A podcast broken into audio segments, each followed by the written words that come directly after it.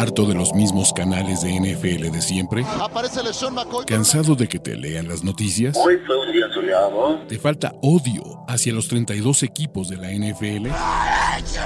¿Referencias de videojuegos? ¿Hodor? Este es el canal de Ulises Arada, donde encontrarás NFL, toxicidad, cultura pop, videojuegos y mucho más. Suscríbete y descubre una nueva forma de seguir tu pasión. ¿Qué esperas? Amigos, bienvenidos a otro video más. Hoy es lunes también de perdedores y por eso ponemos este fondo púrpura para hablar de las peores actuaciones de la semana 15. Y créanme, hay muchas que están dentro del riel. Vamos a tirar hate, vamos a aventar todo lo tóxico que hay aquí. Y recuerden, amigos, que ustedes también forman parte de esto. Díganos, además, obviamente, de Jacoby Myers, quién más debe de estar en estas peores actuaciones de la semana 15 de la NFL presentadas por qué? Por Game Pass, donde todavía van a poder revivir total y absolutamente toda una de estas actuaciones cutres. Y aquí tenemos la lista. Aquí tenemos los peores de cada semana, como siempre, muchachos, y vamos a arrancar con quién? Con sus posibilidades de playoffs de los Seattle Seahawks. Los Seattle Seahawks están literalmente en una crisis terrible y es un gran momento para estar vivos para todos los fans de los San Francisco 49ers, por lo menos, ¿por qué? Porque Seattle, la defensiva terrestre se ha visto horrible en las últimas semanas. Gino Smith pasó de Gino MVP a pues, un güey del montón, cutre, 6.5. Se lesiona Tyler Lockett, que también es una de las cosas terribles y, como que este equipo se está desinflando al final de la temporada. ¿Aún tienen posibilidades de playoffs? Sí. El calendario no es ni siquiera agradable, ¿no?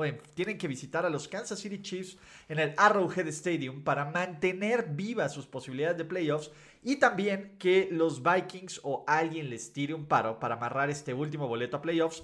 Lo único bueno que tienen es el criterio de desempate en contra de los luchones de los Lions del tío Dan pero en este momento Seattle se ve, pues la verdad, no como un equipo de playoffs, pero en su defensa los Commanders no se ven como un equipo de playoffs.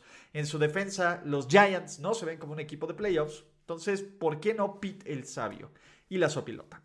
Y muchachos, dentro de los principales perdedores de esta semana, el sábado nos dijeron y nos dieron un gran recordatorio de por qué no tienes que contratar a head coaches improvisados, de cómo Jeff Saturday, y este es el mayor, el mayor, pues ahora sí que ejemplo de por qué contratas a gente capacitada y no a un dude completo y totalmente inventado como Jeff Saturday. Jeff Saturday tuvo una enorme cantidad, una enorme cantidad de formas de ganar este partido.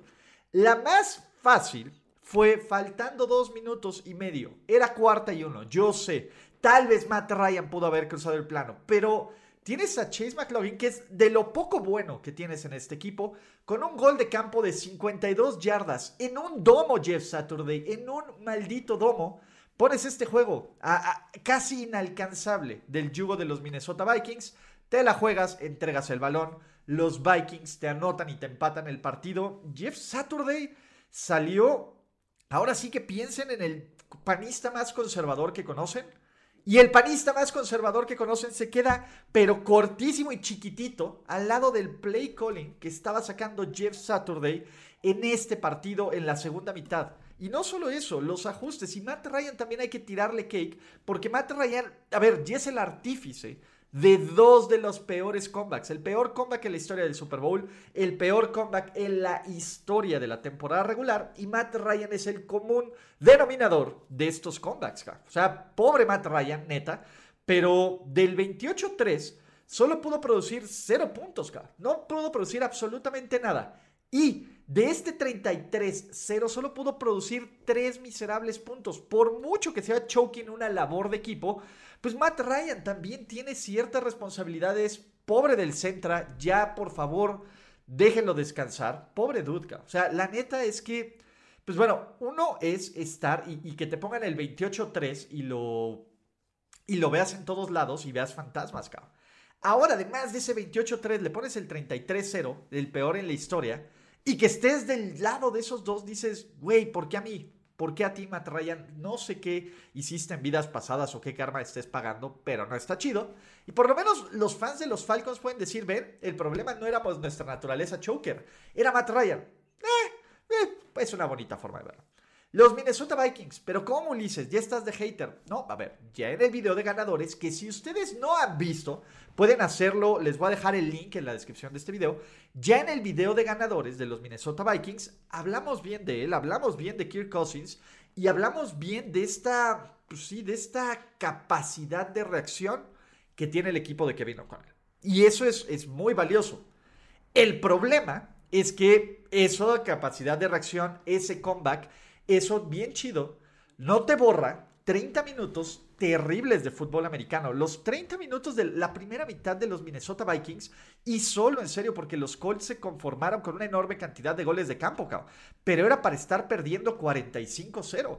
Y no hay que dejar de lado que los Minnesota Vikings son el primer equipo en la historia con 10 o más victorias que se van abajo en contra de un equipo con récord perdedor en la historia del NFL. Los Vikings son campeones de división, sí, los Vikings son equipo de playoffs, pero si tu, tu objetivo, y, estaría padre que algunos de los fans de los Vikings, que no somos amigos esta temporada, y creo que no somos amigos desde que le tiro cake a Harrison Smith, está bien, pero si están satisfechos con eso. Y el problema es que los Vikings no están aprovechando este año bajo de Aaron Rodgers, no están aprovechando, eh, pues sí, este calendario para mejorar, porque los Lions ahí vienen, porque los Packers, pues en una de esas se meten a playoffs, y porque los Vikings se ven súper endebles, súper endebles para, esta, para estos postemporada, Si ya solo se, conforman con ganar la división y todo está bien, cabrón si quieren hacer algo más, pues este equipo no está para hacer algo más. Y menos con esta defensiva. Esta defensiva es terriblemente mala acá. Es una de las peores defensivas. Y eso que he visto muy malos equipos con muy malas defensivas. Pero estos Vikings están on top, on top, on top. Y hablando de equipos que se lo está llevando el carajo, el antiguo equipo mejor, el, el equipo conocido como el mejor de la NFL hace algunos años, ¿no? Pues Ahora estos Baltimore Ravens, hace algunos ayeres, ¿no? Simplemente se caen a pedazos. Baltimore hizo todo para perder este partido. Baltimore ya no es líder de división y aún así pueden calificar a playoffs si se da una combinación matemática de resultados que está bien chido. Pero Baltimore tuvo, no tomó los malditos puntos. Justin Tucker, dentro de todos los güeyes que son épicos y garantía, Justin Tucker falló dos, bueno, falló un gol de campo y le bloquearon otro gol de campo. Los los Ravens jugaron bien defensa, pero en los momentos clave cometieron castigos estúpidos para darle oportunidad a Cleveland. Llegó el fumble, llegó la intercepción y básicamente Baltimore en este momento, sin receptores clave, sin Lamar Jackson, pues no tiene mucha capacidad de reacción. Afortunadamente para los Ravens les toca Atlanta, pero bueno, no, en este NFL nada es garantía. Debería de ganar Baltimore, pero sin Lamar Jackson este equipo, pues no. Y el problema es que nos dicen ya la siguiente semana, y ya la siguiente semana, y ya la siguiente semana. Pero la neta es que pues yo no les creo, en una de esas la Mar ni vuelve y pues ya se fue otra temporada más al demonio de sus Baltimore Ravens, donde estaban de líderes de división, donde estaban con el mejor récord de toda la conferencia americana y que se podrían perder incluso los playoffs. Este año se ve difícil que pierdan los playoffs, pero pues, a menos de que les toquen contra los Titans, pues se ve que van a ser nomás un perro ridículo. Y hablando de perros ridículos, y la neta es que no quiero hatear, o sea, no quiero hatear, porque me parece que, que Mike McDaniel hizo un muy buen trabajo, hizo un muy buen trabajo de coaching para tener este equipo listo para jugar en el frío. Lo que también es un hecho es que al final del partido, con esta ventaja de 21-29, de 29-21 en el último cuarto, McDaniel no supo, no supo manejar este encuentro. Después de eso, ¿no? Eh, pues vean nada más las series ofensivas que tuvo este equipo, ¿no? Básicamente, pues que hicieron despeje y se acabó, acá. O sea, despeje y se acabó. Este equipo medio ahí, metió un gol de campo, medio lo hizo, medio entretenido, pero simplemente 5 jugadas, 32 yardas, nada de tiempo en el reloj. Y de ahí se acabó. Mike McDaniel dejó de correr. Mike McDaniel pues, dejó de hacer cosas interesantes. Despeje, gol de campo, despeje, ¿no? Y dejó ir una oportunidad valiosa de competir por la división y de decir Miami abusados otra vez. No quiero hatear, porque pues no es el chiste. Y también lo dije en el video de ganadores. Creo que Miami es un equipo que, que se vio mucho mejor de lo que se esperaba y que a pesar de las tres derrotas consecutivas que tienen y de, este, de esta narrativa de que no ganan en diciembre, yo creo que es un equipo de playoffs y creo que es un equipo de playoffs que se le puede atragantar a cualquiera, en este momento a Kansas City.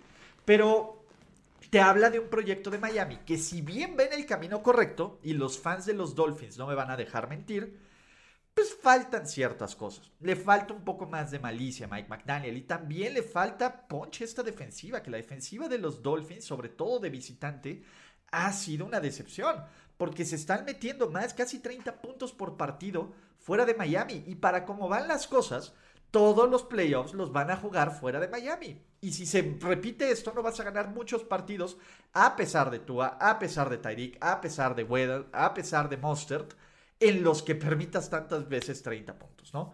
Y el perro oso de la semana, pues bueno, para algunos, algunos veían a Carolina como el principio, como un favorito, ¿no? Para ganar esta semana. Algunos decían, no, pues los Panthers ahora sí se van a llevar la división. La neta es que los Panthers nos dejaron ver lo que son. Son un equipo súper cutre, En una división llena de equipos cutres. Y me vuelvo a poner otros dos cutres para que sepamos que son un equipo súper cutre, ¿no? Sam Darnold tuvo un momento, pero en general le quitas el ataque terrestre a estos Panthers y es lo que tienes. Tienes un equipo brutalmente limitado.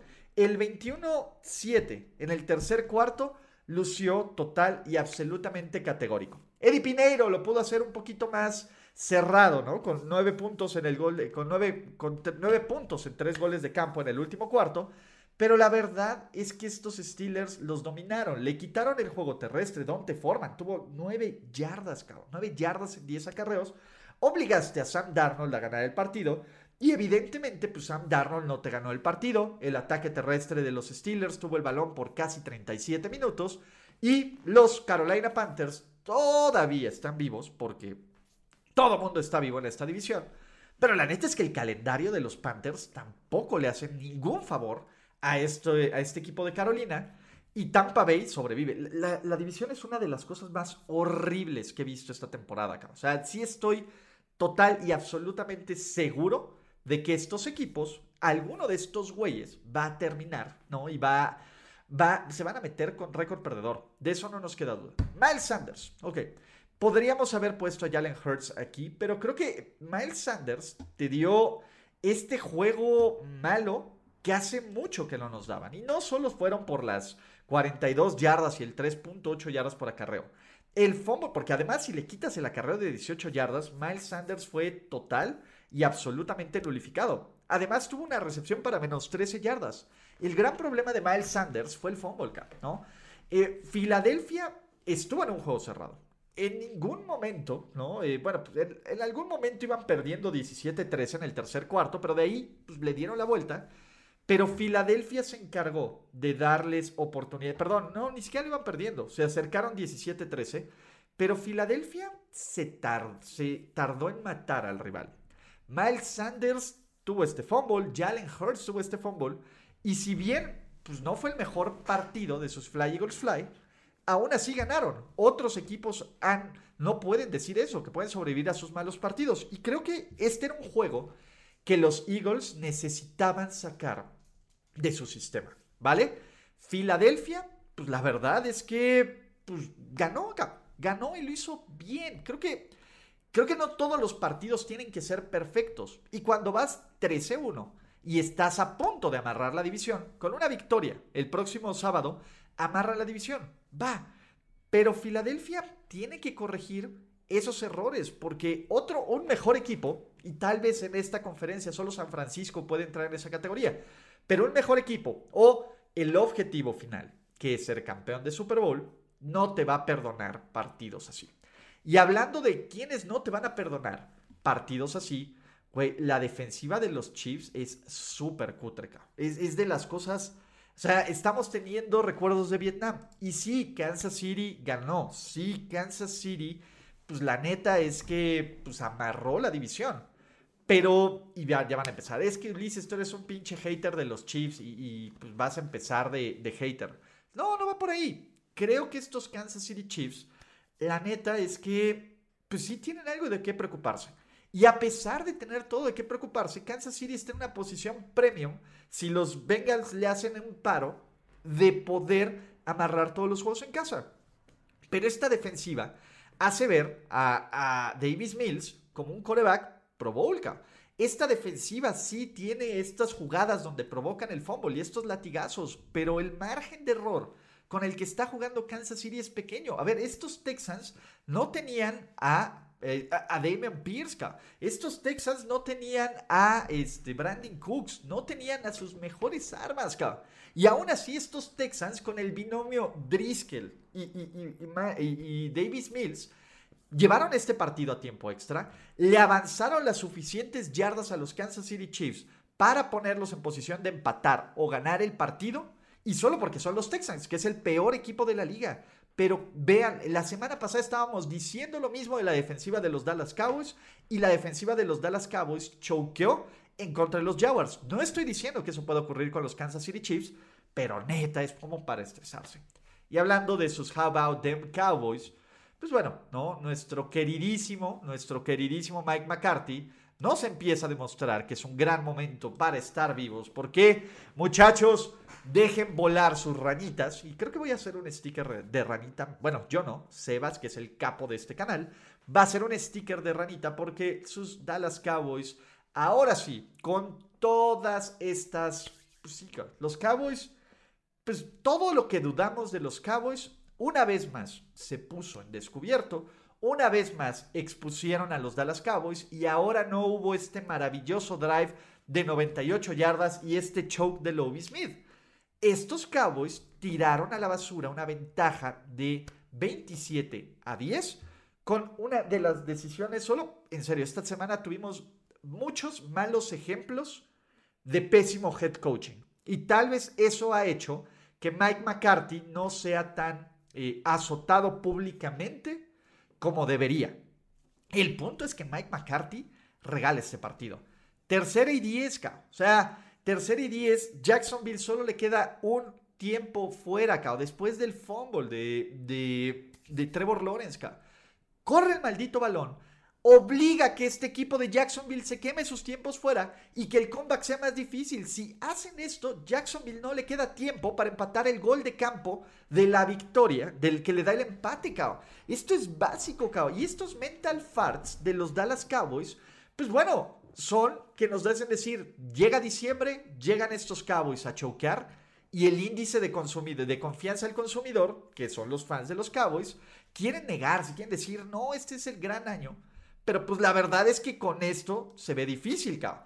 Y también hay que decir que Dak Prescott no está ayudando. Yo soy el más Dak Liver de toda la vida, cabrón. Yo les dije, no, no mames, su hate está. y su hate no está justificado. Les caga. Ser el coreback eh, titular de los Dallas Cowboys es el trabajo más difícil del NFL. Y tal vez sí, cabrón. Pero Dak Prescott y la intercepción del final, el pick six, no es su culpa, cabrón. Lo que sí es su culpa es que de una mitad, donde el güey se ve perfecto, 15 de 16, repartiendo bolas, en la segunda mitad se avienta una intercepción que un coreback veterano no debe de hacer y que pone todas las herramientas para este comeback de los Dallas Cowboys, cabrón. Y después se empieza a ser chiquito, chiquito, chiquito, chiquito, chiquito, cabrón. Y todo esto es la combinación de resultados y la combinación de cosas por las cuales decimos en la madre, va a volver a ocurrir, estos Dallas Cowboys están listos para choquear y para romperle el corazón a sus fans en playoffs. Y fue lo que pasó, ¿no? Entonces, yo creo que estos Dallas Cowboys... Ah, y esta defensiva, cabrón. ¿Dónde quedó la superdefensiva? ¿Dónde quedó Micah Parsons que si bien tuvo un sack... ¿Dónde están estos Cowboys, güey? ¿Dónde está este equipo que presiona increíblemente bien al coreback? ¿Dónde está estos shutdown corners? ¿Dónde está este Dan Quinn, que era, que era candidato a ser head coach al final de la temporada.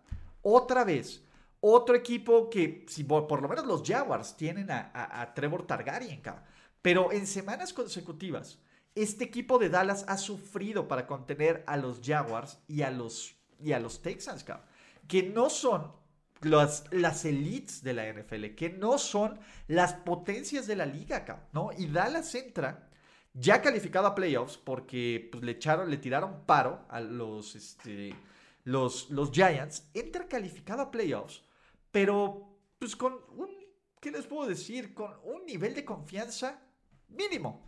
Y obviamente el siguiente juego, que es el próximo sábado, en contra de los Fly Eagles Fly, va a ser el partido donde más motivados van a estar estos Eagles, porque, perdón, estos Cowboys. ¿Por qué? Porque le van a demostrar al mundo la gran mentira que son estos Eagles, porque los fans de los Cowboys, no todos, pero muchos, se han cansado de decir en este canal la mentira que son los Eagles, Y el problema es que aquí la única mentira que se ha visto son estos Dallas Cowboys. Pero bueno, ¿no?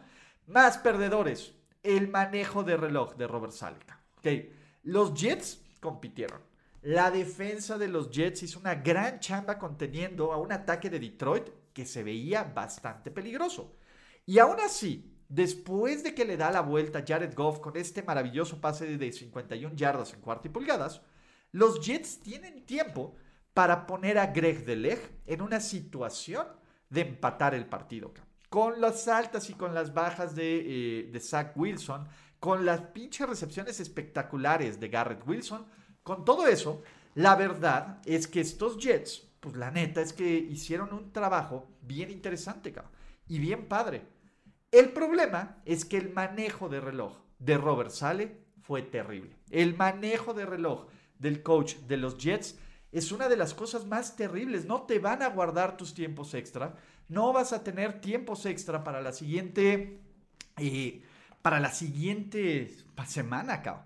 Mi bronca es que Robert Sale, pues perdió la oportunidad de empatar este partido con un manejo de reloj bien pobre y bien triste, cabrón, y bien del riel.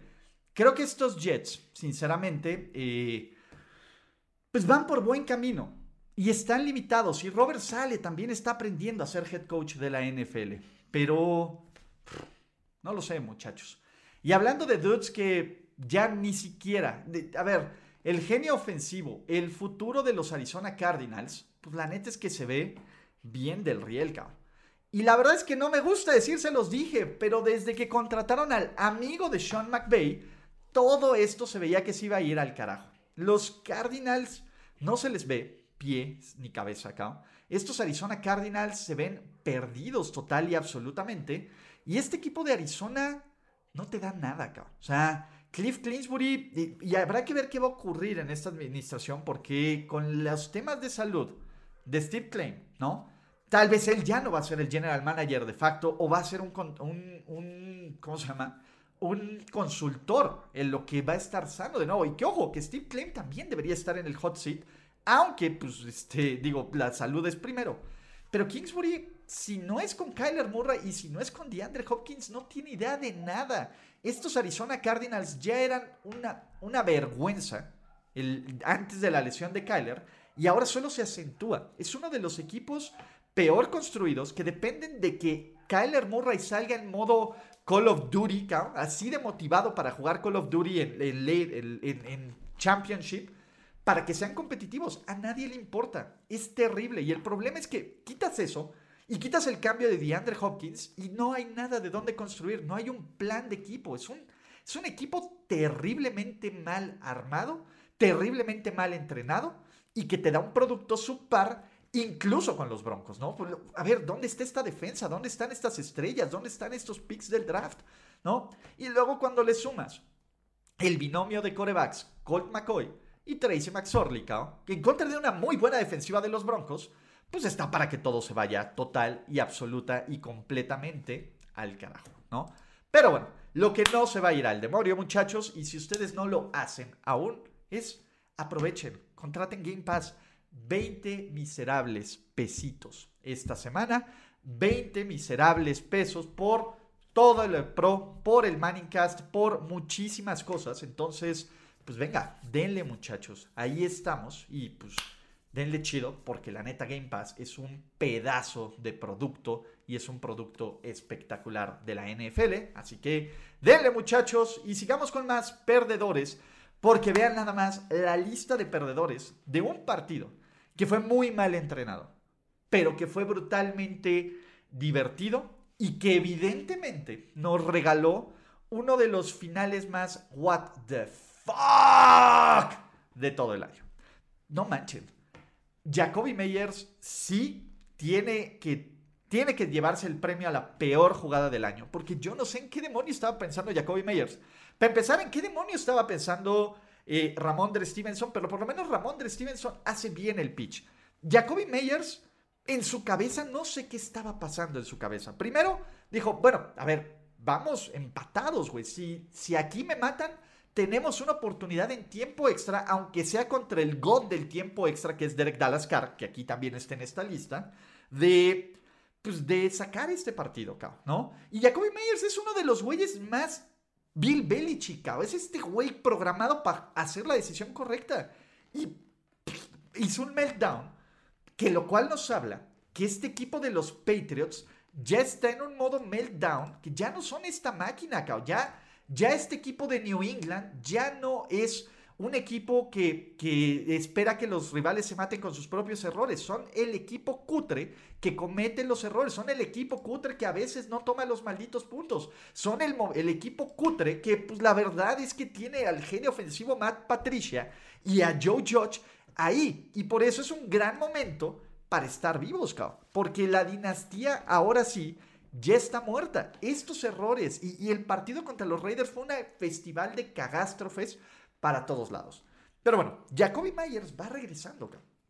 Va regresando de, de, este, de este fumble y en su mente la mejor idea para ganar este partido es hacer un pitch terrible a el jugador menos rápido y menos ágil de todo el roster, que es Michael McCorkle Jones.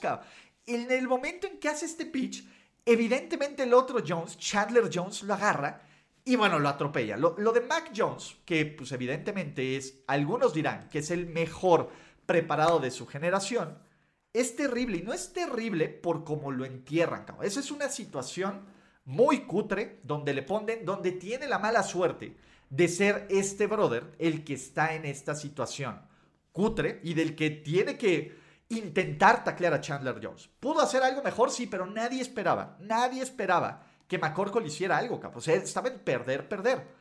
Lo que sí se espera es que este cuate tiene su quinto juego esta temporada con cero pases de touchdown. El tipo ha sido responsable de un touchdown ofensivo. Desde el juego del viento este terrible en Buffalo, el tipo tiene 13 touchdowns y tres intercepciones. Está jugando como uno de los peores corebacks de la NFL. Y aquí se está notando, y vamos a poner a Bill Belichick como general manager, y ahorita vamos con los Raiders, como toda esta serie de malas decisiones que se están tomando, tanto de coaching como de front office, le están pegando unos Patriots, que si bien van 7-7, son una mentira total y absoluta, cabrón. La neta. Es que Mac Jones no te va a llevar a ningún lado perdón. Y tienes a los que les pagaste Nelson Aguilar, John Smith, Hunter Henry, que no te han dado absolutamente nada. Tu pick del draft número uno sí ha resultado ser un gar sólido, cao. Nada más, cao. Absoluta y totalmente nada más, cao. Y Bill Belichick tienen este staff a tipos como Matt Patricia, que solo que no conoce un pase pantalla que no quiera mandar. Tienen este staff a Joe Judge y también este equipo está mal entrenado. Vean el bloqueo de patada que deriva en el touchdown de los Raiders, donde no están listos para hacer este, para, para esta jugada. Algo que no se veía en un equipo de los Patriots. Están en modo EFIT, Están en modo ya no nos importa, ya no te creemos. Pues vamos a seguir viviendo de nuestras glorias. Y spoiler alert, desde hace un par de años, esas glorias ya no existen, cabrón. Y la verdad es que pues, sí perdieron los Pats, sí nos estamos burlando, pero el hecho es que Josh McDaniels estaba a punto de hacerlo otra vez. Estaba a punto de hacer en este partido, iba a, perder, iba a perder su quinto juego este año, en el que iba ganando por 10 o más puntos en el medio tiempo. Y también el colapso de McDaniels, ayudado por un Derek Carr que se aventó una intercepción y un pick six infame, es terrible. Carr dio un partido malo, Solo porque al final tuvo este comeback, solo porque les ayudó este, eh, esta, esta jugada donde obtiene el balón gracias a la magia del gran, este, ¿cómo se llama? Gracias a la magia del gran, eh, pues del gran bloqueo de patada, cabrón. Pero Carr está jugando bien y Josh McDaniels no trae nada. Su manejo de partido es terrible, solo porque Bill Belichick pierde en contra de sus discípulos, porque sabemos que no puede en contra de quien lo conoce. Pero estos dos equipos son terribles y el caso de los Raiders debe ser increíblemente frustrante, a pesar de la victoria, saber que con un mejor head coach que no te hubiera tirado la ventaja del tipo más improvisado. Ya hablamos de Jeff Saturday. La única victoria de Jeff Saturday literalmente fue saliendo de su casa y del estudio a ganarle estos Raiders. Por el favor del demonio. Estos Raiders que hablamos de, de lo mal head coach que es Cliff Clinsbury perdieron contra esto. Estos Raiders que le remontaron los Tennessee Titans sin armas ofensivas. Estos Raiders que dejaron vivir a los Kansas City Chiefs y que han tenido una enorme cantidad de partidos que yo sé que el hubiera no existe, pero que si hubieran ganado, estarían en este momento muchísimo más, tendríamos que tomarlos mucho más en serio en el playoff picture. Pero este equipo está condenado a estar así de mediocre con Josh McDaniels, Y esa es, es una cosa súper triste y trágica, cabrón, ¿no? Como súper triste y trágico, la neta es que Ryan Tannehill no jugó mal, cabrón. Pero pues ya estás limitado. En general el roster de los Titans es limitadísimo. Tannehill se tragó sacks que no se debían de tragar, lo cual evitó que pusieran puntos en el marcador. Tannehill también tiene esta intercepción, que es una muy mala decisión, pero ¿era Tannehill o metes a Malik Willis, que se veía también total y absolutamente aterrado porque no está listo? Y el problema es que los Titans siguen teniendo lesiones clave en la línea ofensiva, en la defensiva, en el cuerpo de receptores, y medio están tratando de sobrevivir. Pero el sueño de playoffs de los Tennessee Titans está a punto de esfumarse. Y está a punto de esfumarse la semana pasada que permitieron que los Jaguars le regresaran ese partido en casa. Y mientras los Tennessee Titans vienen a la baja, sus Jacksonville Jaguars vienen literalmente montados en un, en un dragón y listos para tomar esta división. El problema es que el calendario de Tennessee tampoco es lo más amigable. Sí, tienen a los Texans, sí, pero tiene un equipo de Dallas igual de, desesperado. Y si llegan a perder, si llegan a choquear durísimo en la última semana de NFL, podrían perder la división y podrían perder el pase a playoffs, lo cual pues sí pondría ciertas alertas. Yo no creo, Bravel tiene muchísimo crédito y también este roster está muy golpeado, pero era algo que lucía impensable cuando se cuando los Titans le casi le sacan el partido a los Chiefs. Ah, pues en ese momento los Titans se veían como un equipo chingón. Madre mía, madre mía, el tercer cuarto de los Tampa Bay Buccaneers. Es una de las cosas más increíbles y incompetentes que yo he visto en toda mi vida sinceramente, yo no sé cómo, cómo puedes coachar así. Desde la jugada estúpida de equipos en especiales, desde los castigos idiotas que le dieron vida a los drives de los Bengals, las entregas de balón, Tom Brady, Tom Brady nunca había, a, ver, los nunca de Tom Brady. Tom Brady nunca había perdido ocho juegos en una temporada, check. Tom Brady nunca había perdido cuatro partidos de local en una temporada, check. Tom Brady nunca había tenido un partido de dos intercepciones y dos fumbles. Check. Tom Brady está jugando mal. Pero todo este equipo está jugando mal. Es una catástrofe. Y lo peor es que estos Tampa Bay Buccaneers van a estar en playoffs. Y lo peor es que, por lo menos por media hora, acá, la primera mitad de este partido, este equipo de Tampa Bay lucía como que había recuperado su mojo, Y es la parte cuando piensas, ah, bueno, se puede confiar en este equipo. Pero no, cabrón. 17, menos de 15 minutos les tomó tirar a la basura una ventaja de 17 puntos. Es increíble, cabrón. Es increíble cómo este equipo de Tampa Bay ya estén, no sé ni siquiera cómo definirlo, está en un proceso donde F total, absoluta y completamente, cabrón. La neta, cabrón. La neta es que sí está muy, muy cañón. Todd Bowles, o sea, no tengo ni idea de lo que está haciendo. Brady está frustrado, está molesto, está cometiendo estos errores, pero no solo es Brady, O sea, vean lo de eh, lo de los castigos que evitan una super jugada defensiva, los face mask, los drops, todo, cabrón. O sea, está terrible, cabrón. Terrible, terrible, terrible esta crisis de sus Tampa Bay Buccaneers. ¿Y qué más tenemos para estos perdedores de esta semana, muchachos? Déjenme ponerle más perdedores. Ron Rivera acá. Ron Rivera.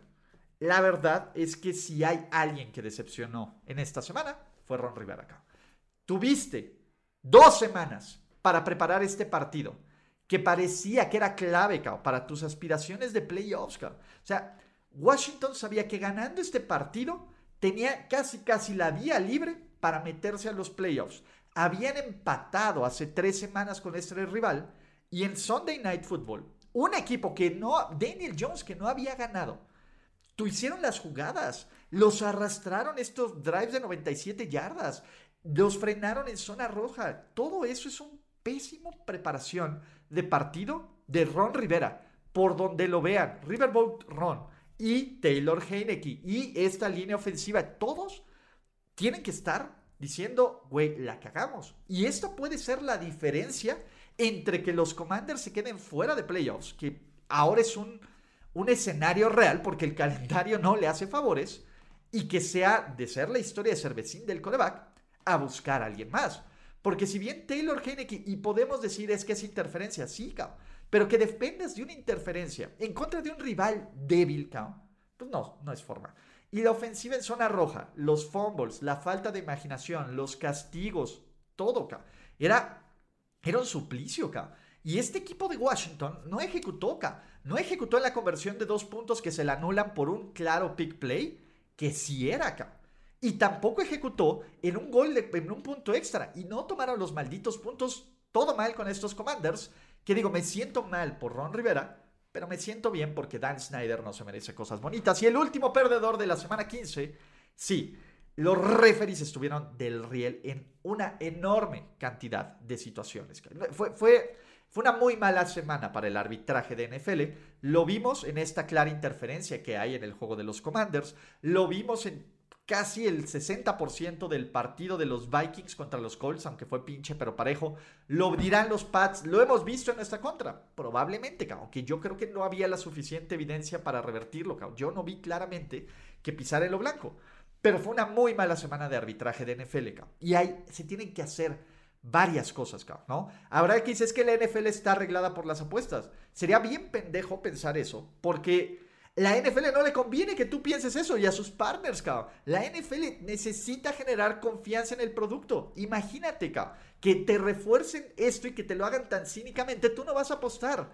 Yo sí creo que es incompetencia. Yo sí creo que necesitamos un relevo generacional, cabrón. Creo que los ojos de los referees y, y la forma en la que están marcando, pues no va acorde al ritmo, a la velocidad y a la calidad de atletas que tenemos, cabrón. Si es algo. No sé si más referís, no sé si un Eye in the Sky.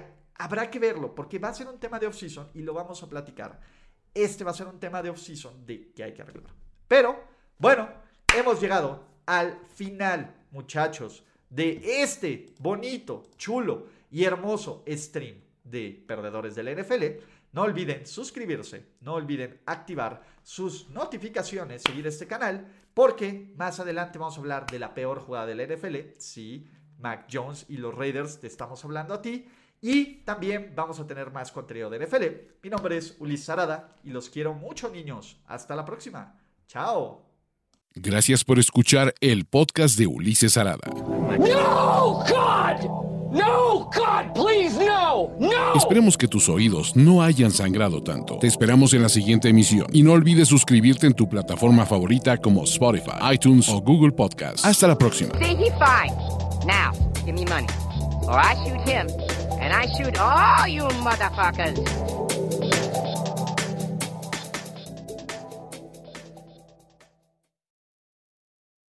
With Lucky Land slots, you can get lucky just about anywhere. This is your captain speaking. Uh, we've got clear runway and the weather's fine, but we're just going to circle up here a while and uh, get lucky. No, no, nothing like that. It's just these cash prizes add up quick. So I suggest you sit back, keep your tray table upright, and start getting lucky. Play for free at LuckyLandSlots.com. Are you feeling lucky? No purchase necessary. Void where prohibited by law. 18 plus terms and conditions apply. See website for details.